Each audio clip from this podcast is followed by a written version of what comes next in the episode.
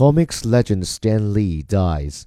Stan Lee, progenitor of the Marvel Universe, which moved from pulp paper comic books to big screen blockbusters, has died at the age of 95.